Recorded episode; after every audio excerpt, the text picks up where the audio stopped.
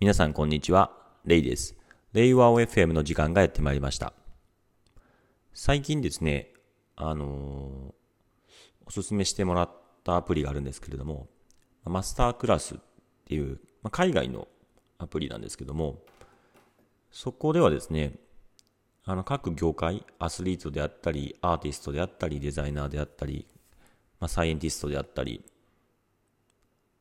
いろんな各業界の、まあ、第一線で活躍する、まあ、一流の人が、まあ、それぞれのこうクラスを持ってでいろんな考え方であったりとか人としての在り方であったり、まあ、いろんな技術とかそういうものをこう教えるという、まあ、そういうこうアプリになっているんですけどもすごいなと思ったのがあのすごい映像とか写真とかそういうクオリティがめちゃくちゃ高い内容になっているっていうのと、あとは、その、まあ、音楽とか、そうですね。その話す内容もかなり洗練された内容になっていて、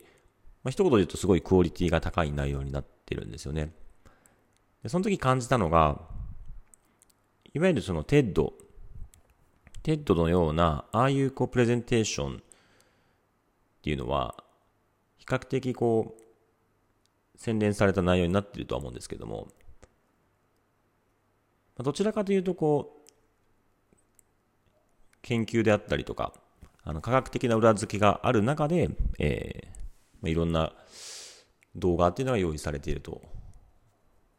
思うんですけれども、まあ、映像の美しさとか、その音楽とか、まあ、そういった部分っていうのは必ずしもないなっていうふうに思っていて、なんか新しいものの見方とか、そういうものをこう得るにはすごい優れているんですけれども、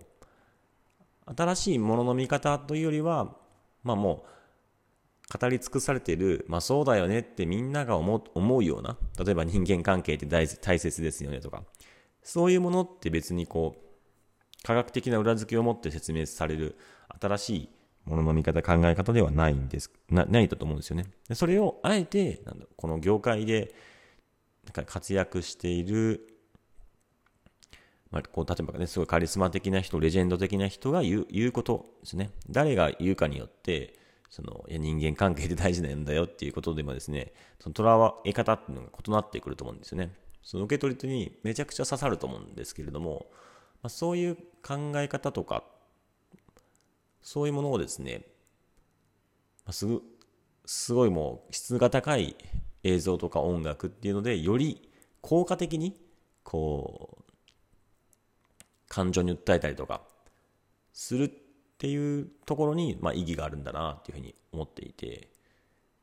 で YouTube とかもいろんな動画ってのは溢れてはいるんですけども、まあ、そこまでこうクオリティにこだわっているわけではなかったり、まあ、時間消費的なエンタメ的なところもあるとは思うんですけども。そうではないこう一流の人が語るまあ、あの質の高いコンテンツっていうのもですね、今後、あの、出てくるんだなっていうふうにちょっと思いました。それ自体は、ま課金で、それなりのなんか、2000円近くかな、1500円から2000円近くするんですけれども、まあ、それなりの金額払ってでも、あの、課金してもいいなっていう思うような質の高いものを用意していくっていうのが今後の、その動画コンテンツにおいても、まあ、ますます広がっていくんだなっていうふうに思いました。でそれを受けてですね、まあ、社内でもあのいろんな会議の場を動画で、まあ、記録したり、あるいはオンボーディングとか、社内の説明の資料っていうものもテキストではなく、こう、鮮明なこうね、鮮明っていうか、まあ、あの映像で、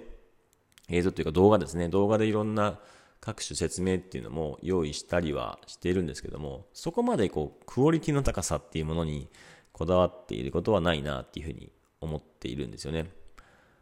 社内の勉強会の様子とかも動画で記録は残っていたり、会議の様子も動画で記録を残すように広げて今進めているので、そういった意味では後で振り返るときに便利なんですけれども、やっぱりここ、ここぞという重要な、あの、内容に関しては、その動画のコンテンツっていうのも質をこだわる時代がおそらく来るんだろうなっていうふうに思っていて、まあ、場合によってはもうそういう映像ディレクターとか、ね、サウンドクリエイターとか、えー、いろんな人がですね、社内にインハウスで必要になってですね、そういう優れたコンテンツをこう配信するっていうのも、もしかしたら企業においては結構求められるかもしれないぐらい、